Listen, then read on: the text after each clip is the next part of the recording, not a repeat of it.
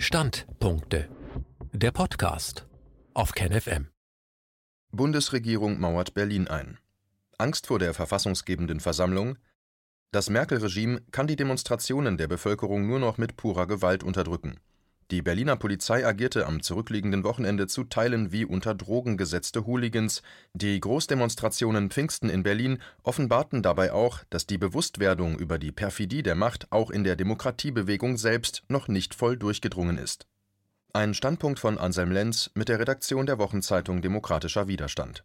So schildern Redakteure der Wochenzeitung Demokratischer Widerstand vom Pfingsten in Berlin ihre Eindrücke. Superman im Cabrio der rasende DW-Reporter Clark Kent. Der Autokorso beginnt am Freitag in Pankow am P&R-Parkplatz. Zufällig treffe ich einen Freund an, der ein Cabrio fährt. Ich muss mich entscheiden, ob ich mit einem Wohnmobil oder mit ihm fahre. Die Entscheidung war sehr einfach. Ab ins Cabrio, denn so erreiche ich mehr Leute. Als Superman mit zwei Megafonen ausgerüstet, beschalle ich die ganze Stadt mit den drei mächtigsten Worten, die es gibt: Ich liebe dich. Außerdem fordere ich dazu auf, die Großeltern im Seniorenheim zu besuchen, die Kinder zu umarmen und die Liebe sprechen zu lassen. Zu guter Letzt ging es in Berlin Mitte nicht mehr weiter, also hieß es aussteigen und bei der Demo mitgehen. Das war jedenfalls der beste Corso, den ich je mitgemacht habe, mit rund 500 Autos oder sogar mehr. Vernetzen, diskutieren, planen. Sophia Maria Antonulas, Gleich gegenüber der Eastside Gallery, dem Stückchen Mauer, das Künstler aus aller Welt bunt gestaltet haben, wollen die Freien Linken und Freedom Parade gemeinsam mit vielen anderen los zur Siegessäule ziehen. Doch der Sammelpunkt ist streng bewacht, die Polizei fordert jede einzelne Person auf, sofort weiterzugehen und spricht Platzverweise für ganz Berlin aus. Doch die Menschen schmunzeln nur und ziehen in kleinen Gruppen in Richtung Brandenburger Tor. Ich schließe mich einer fröhlich entschlossenen Runde aus Dresden an und wir spazieren gemeinsam unserem Ziel entgegen. Auf dem Weg tauschen wir Beobachtungen, Meinungen und neue Ideen aus und treffen beim Brandenburger Tor und im Tiergarten auf viele weitere inspirierende Demokratinnen und Demokraten. Aber nicht nur der Samstag. Das gesamte Pfingstwochenende konnte für die weitere Vernetzung bestens genutzt werden. Auf der Suche nach der verlorenen Versammlung. Hendrik Sodenkamp. Am Sonntag irre ich durch die Stadt, erst Schöneberg, dann Charlottenburg, dann Mitte, überall sind die Demonstrationen schon aufgelöst, bevor ich ankomme. Ich bin enttäuscht, so wie alle, die ich antreffe. Zum Glück holte die Versammlung am Montag im Berliner Mauerpark wieder einiges raus. 500 Demokraten trafen sich im Sonnenschein, hielten Reden und die vielen Parkbesucher konnten sich ein realistisches Bild von der Demokratiebewegung machen. Nachdem die Versammlung beendet war, wurde auch noch ausgelassen getanzt, wobei die Fake-Antifa-Truppen neidisch aus der Wäsche guckten. Demokratische Spaziergänge und ein gelungener Drahtseilakt. Casey Connet. Samstag. Der Platz vor dem Brandenburger Tor ist gesperrt, die Straße des 17. Juni ist abgeriegelt, die geplante Kundgebung an der Siegessäule entfällt.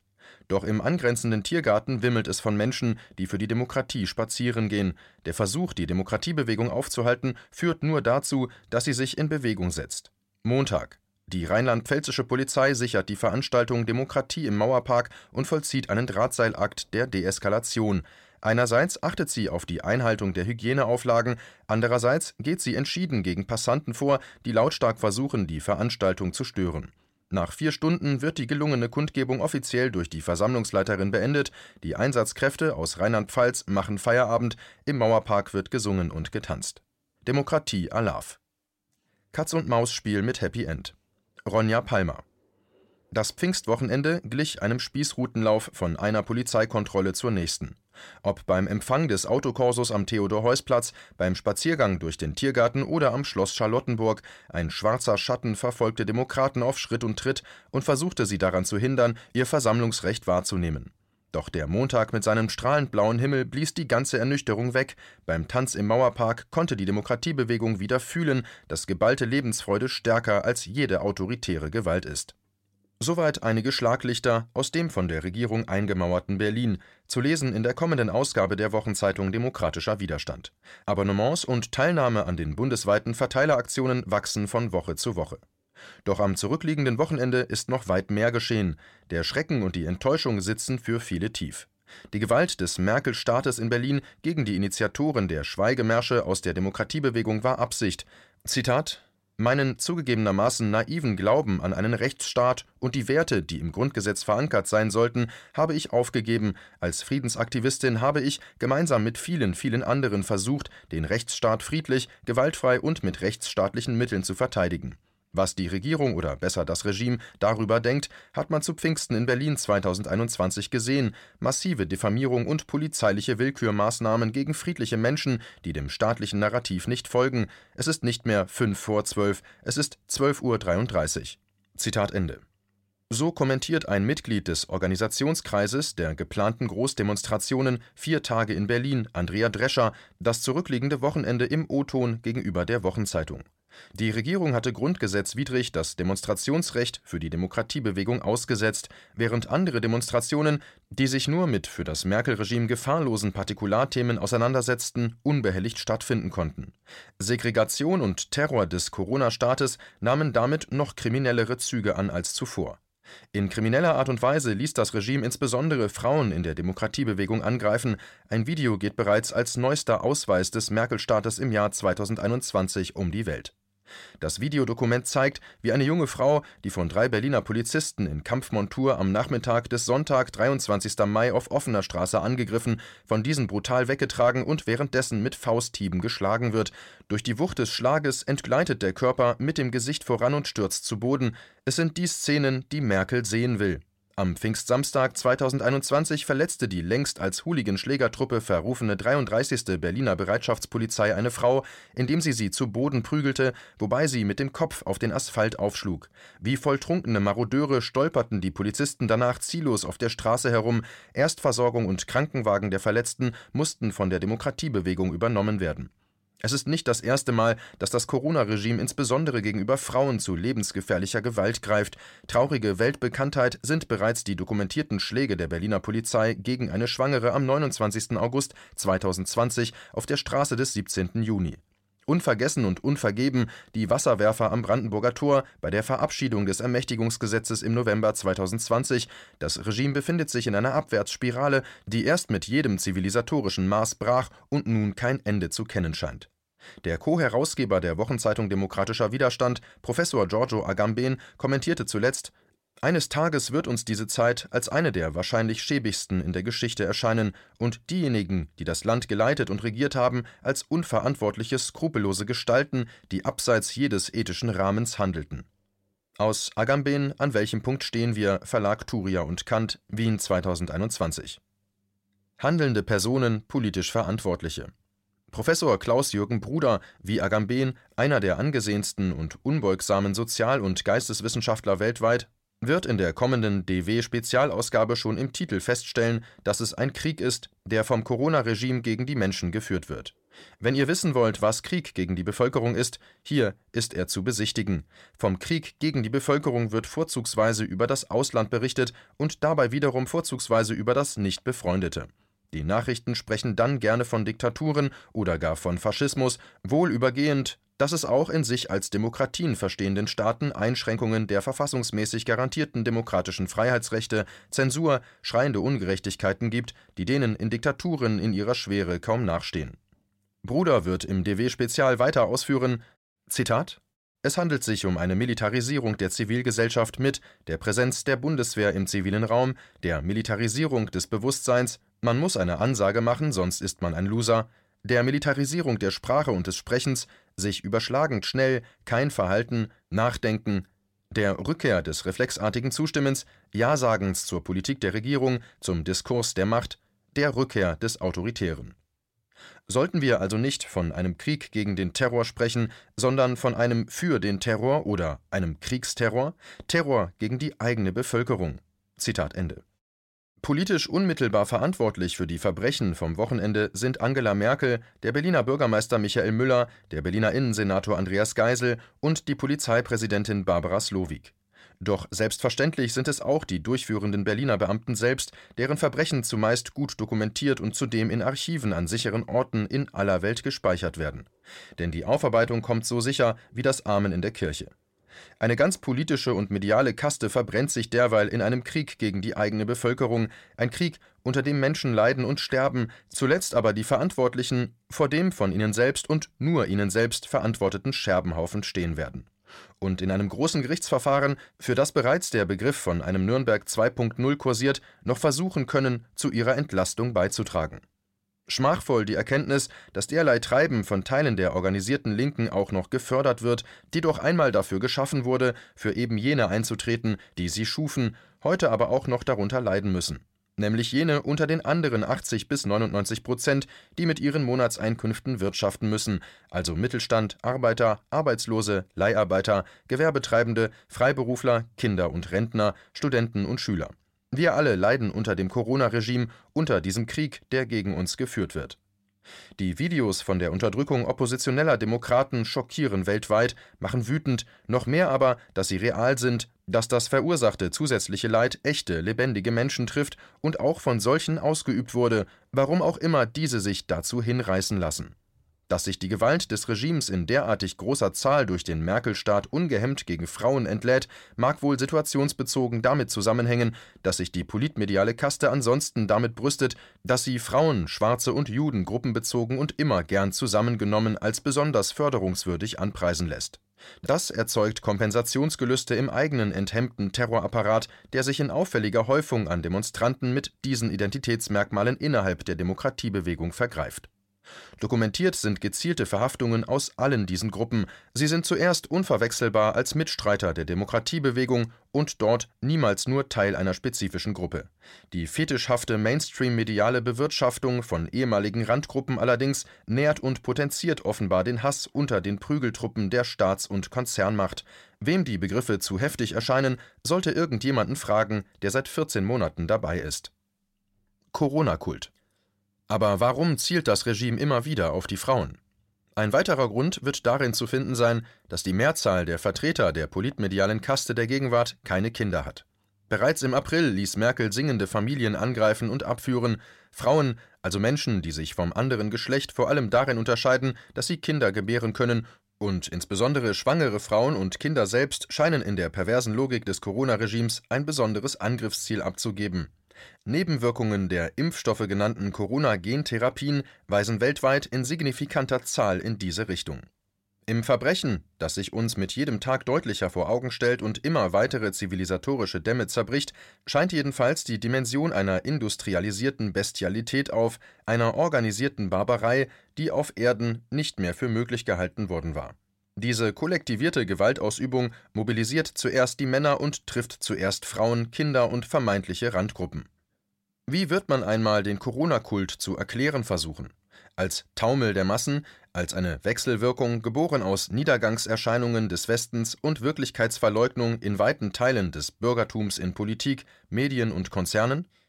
Wie die historischen Nazis, das Pol Pot-Regime oder fanatische religiöse Sekten wird man die handelnden Verbrecher des Regimes nicht erklären können, ohne zu begreifen, dass diese Leute im Moment ihres Tatenrausches der Ansicht sind, gegen einen bösen Gegner zu kämpfen und zugleich für eine höhere Sache einzutreten. Und bei alledem für eine besondere göttliche oder ideologische Mission persönlich auserwählt zu sein. Sie bringen Opfer, aber eben nicht ihre eigenen. Eine Ruhelosigkeit, ein verlorenes Urvertrauen kennzeichnet sie. Ihnen fehlt es an Bestätigung und echten Verbindungsmöglichkeiten. Man könnte tatsächlich sagen, sie kennen die Liebe nicht und das Glück, im eigenen Garten oder Balkon den Tomaten beim Wachsen zuzuschauen. Einen solchen Entfremdungszustand zeigte sich in etwa in der Rede Herbert Grönemeyers ausgerechnet in Wien im September 2019, als der Sänger auf offener Bühne grölte: Keinen Millimeter nach rechts. Allen Ernstes trompetete der Blödelbade, Flugzeuge im Bauch, im Zweifel müssten wir diktieren, wie eine Gesellschaft auszusehen hat. Der Multimillionär und Entertainment-Unternehmer, der in London lebt, nahm dabei die Problematik von Flucht und Völkerwanderung zum Anlass, die bereits bestehende Hysterie der politmedialen Kaste zugleich aufzugreifen und zu verstärken, die maximierte Hybris. Denn diese objektive Problematik war selbst verursacht. Zuerst durch endlose Expansions- und Ausbeutungskriege der NATO sowie ausbleibende oder verfehlte Entwicklungshilfe in Afrika einerseits und andererseits durch immer weiter zunehmende soziale Ungleichheit in der eigenen Gesellschaft bis über die Grenze der Zerrüttung. Armut ist in Deutschland seit zwei Jahrzehnten wieder ein Massenphänomen, und zwar ein wachsendes. Beide Effekte zusammen, Massenverarmung und Massenzuwanderung, die beide auf die Herrschaftsklasse zurückgehen und auf niemanden sonst, kann keine Herrschaftsklasse überstehen. Da kann Grönemeyer noch so viel grölen, der Effekt für Flüchtlinge ist objektiv gegenteilig. Fake-Philanthropen, Fake-Antifa, Fake News. So richtig es ist, sich richtig verstanden gegen rechts, also nach seriöser Lesart gegen Diktatur, Krieg, Unfreiheit, Bevormundung, Bruch mit dem Menschenrecht und Klassengesellschaft einzusetzen, so falsch ist diese Marke, wenn sie von den privilegiertesten Menschen der Welt missbraucht wird, um die vergleichsweise selbstbewusste Arbeiterklasse und Mittelschicht Europas und Amerikas gegen Menschen von anderen Erdteilen auszuspielen. Das passiert aber, und das hat Methode. Die Selbststilisierung zum Philanthropen von Multimilliardären, die mit ihrem objektiv unverdienten Geld einem Fingerschnippen den Hunger in der Welt beenden könnten, anstatt sich düsteren Träumen vom Impfperium zu verschreiben, tritt ein Hass auf alles Körperliche, alles Mitmenschliche immer deutlicher zutage. Dazu passend der besonders unter deutschen Rich Kids verbreitete Hang des zum sektenhaften Identitäts- und Gewaltverherrlichungslabel entstellten Begriffs Antifa und schließlich der Versuch von Eliten, den anderen Menschen mit endlosen, aufgezwungenen Gender-Debatten, die keinen Anfang und kein Ende haben, letztlich die Freude an gelingender Sexualität und Familiengründung madig zu machen. Das Ziel scheint die allgemeine Asexualität zu sein, die Nichtpräsenz, das völlige Verschwinden, die Welt ohne uns Menschen, ohne Gesichter, ohne Berührungen. Der Hass auf alles und jeden scheint das einzige, das an diesen Leuten noch universalistisch, also für alle gleich ist. Corona-Kult. Im Preisen des Corona-Kultes scheint eine tiefsitzende Respektlosigkeit vor dem Tod auf und damit vor dem Leben, eine suizidale Endzeitstimmung, eine düstere Lust an der Verstümmelung. Warum die ja objektiv behinderte Individuation der Vertreter der Fake-Antifa, ein Phänomen, das übrigens von zumeist alleinstehenden männlichen Mit-50ern der Generation X angeführt wird, die in sogenannten Stiftungen recht hohe Einkommen beziehen, sich mit den Interessen kapitalistischer Regierungen und Konzerne gemein macht, sich geradezu darauf einschwört, ist nur mit den Mitteln der Entstehung religiöser Kulte nachzuvollziehen. Die Nazis hatten abseitige, okkulte Traditionen, die Koronisten huldigen einer Essenz von strukturell ähnlichen Identitätsmustern, die sie in den Objekten, Menschen, Organisationen und Nationen zu entdecken glauben Testen, Impfen, Überwachen, Masken, Computer, Distanz, Berührungslosigkeit, leere Formeln, okkulte Autorität und gefeierte Demut, der das sinnentstellte Label Solidarität angehaftet wird, eine solche Schizophrenie, gepaart mit Hass auf die Körperlichkeit und Präsenz aller anderen, kann jedenfalls nur haben, wer selbst zutiefst an seiner eigenen Leiblichkeit leidet und von Existenzängsten zermartert ist ein Phänomen, das früher unter einem Prozentsatz von Teenagern als verbreitet galt, scheint sich auf weite Teile der heutigen Repräsentanten ausgebreitet zu haben.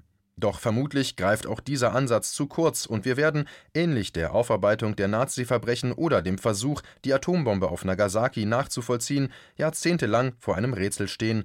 Wie konnten so viele Menschen, darunter gebildete und sogar einstmals kritisch Denkende, einer schamlosen und enthemmten Verbrechersekte anheimfallen? Ist es die Faszination des Umbruchs, der großen Taten, die Lust an der Autorität der Zerstörung, ist es die Lust daran, die eigene hehre Moral zu pervertieren, weil man sich selbst eigentlich schon auf die Nerven ging? Wie konnte es kommen, dass sie es selbst so wollten, bis zum Schluss, bis zum bitteren Ende, bis sie daran sich selbst und womöglich auch noch alles um sich herum zerstört haben? Was bleibt? Der real existierende Sozialismus des Ostens ist objektiv gescheitert. Den real existierenden Kapitalismus des Westens sehen wir gerade vor unser aller Augen kollabieren, der harte Aufprall kommt erst noch. Die NATO ist weltweit als Angriffskriegsbündnis entlarvt und hat keinen Rückhalt in den eigenen Nationen mehr. Die Europäische Union war eine Kopfgeburt ohne ausreichende demokratische Legitimation, sie zerfällt. Die politischen und medialen Eliten verbrennen sich in einem Krieg gegen Windmühlen und die eigene Bevölkerung, die in der Art eines okkulten Wahns zum virenverseuchten Feind erklärt wird und zugleich von Polizeitruppen in lebensgefährliche Infights verwickelt wird. Der Versuch, das mittlerweile erfolgreiche Modell Chinas, Kapitalismus mit zentraler Machtausübung zugleich als Vorbild und als Feind zu installieren, kann in anderen Teilen der Welt nicht gelingen, schon gar nicht in Europa und Amerika. Alle anderen Kräfte sind Kräfte des Niedergangs und sogar des Chaos. Die Zukunft unserer Gesellschaft wird in der Demokratiebewegung verhandelt und entschieden, und das heißt weiterhin, in einer verfassungsgebenden Versammlung wird das politische Minimum von Rechtsstaat, Gewaltenteilung und Demokratie, unser Grundgesetz, wieder in Kraft gesetzt und um Volksentscheide in allen grundlegenden Fragen erweitert. Dies kann nach Artikel 20 Absatz 4 sowie Artikel 146 des Grundgesetzes nur in einem souveränen Akt des Volkes geschehen, und das wird es. KenFM ist crowdfinanziert und unabhängig. Leiste deinen Beitrag zu freier Presse und unterstütze unsere Arbeit finanziell. Wenn du zukünftig keine Beiträge verpassen willst, abonniere den KenFM Newsletter und installiere dir die KenFM App für iPhone und Android. Weitere Informationen auf kenfm.de/support. Hallo Community. In diesem Video möchten wir euch das Thema Bitcoin ans Herz legen. Wir werden euch erklären, was Bitcoins sind, wie man damit bezahlen kann und welche Bedeutung diese Währung für KenFM hat. Viele von euch haben sicher schon von Bitcoin gehört oder nutzen es sogar privat. Wie ihr KenFM mit Bitcoins unterstützen könnt und warum das für uns aktuell sehr wichtig ist, verraten wir euch jetzt. Das ist ein Bitcoin. In Wirklichkeit existiert so ein Bitcoin aber gar nicht. Es gibt ihn nur virtuell im Internet als digitale Währung in einem digitalen Konto. Bitcoin ist eine sogenannte Kryptowährung, die bekannteste weltweit. Man kann damit via Computer oder Smartphone einkaufen, spenden oder sich gegenseitig Bitcoins zuschicken. Bitcoins kann man wie Währungen oder Edelmetalle zum aktuellen Wechselkurs kaufen, verkaufen oder von Freunden zugeschickt bekommen. Einzige Voraussetzung, ein E-Wallet, zu Deutsch eine elektronische Geldbörse. Das ist ein Account oder Konto, über das man Bitcoins empfangen oder versenden kann. Wie ihr wisst, nutzen auch wir bei KenFM schon seit ein paar Jahren Bitcoin, damit wir im Notfall auch finanziell unabhängig bleiben können, zum Beispiel von Banken, die uns nicht mehr mögen.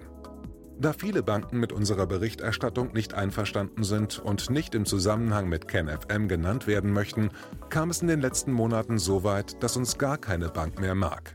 Weshalb wir leider damit rechnen müssen, vom kompletten IBAN-Zahlungsverkehr ausgeschlossen zu werden. Deshalb der Appell an euch, beschäftigt euch jetzt schon mit der Funktionsweise von Bitcoin, damit ihr uns auch im Notfall trotzdem weiter unterstützen könnt. Alles, was ihr dafür tun müsst, ist, eure bisherige Unterstützung in Euro einfach in Bitcoin an uns zu senden. Dazu legt ihr einfach eine kostenlose E-Wallet an, wandelt einen Betrag eurer Wahl in Bitcoin um und sendet uns diesen an unseren Bitcoin-Account. Den Link findet ihr unter jedem unserer Beiträge sowie unter diesem Video. Alternativ dazu könnt ihr aber auch diesen QR-Code mit eurem Smartphone scannen. Übrigens, eine detaillierte Schritt-für-Schritt-Anleitung haben wir zum Nachlesen für euch schon einmal vorbereitet. Ihr findet sie auf canfm.de/bitcoin. Ob Bitcoin oder Kryptowährungen wirklich die Zukunft des Geldes sind, wissen wir nicht. Aber vielleicht ist das bald unsere einzige Option, so unabhängig wie möglich und vor allem ohne Bankkonto für euch in Zukunft weiterhin freien und unabhängigen Journalismus machen zu können. Wir hoffen sehr auf eure Unterstützung und sagen jetzt schon tausendmal Danke. Euer Team von KenFM.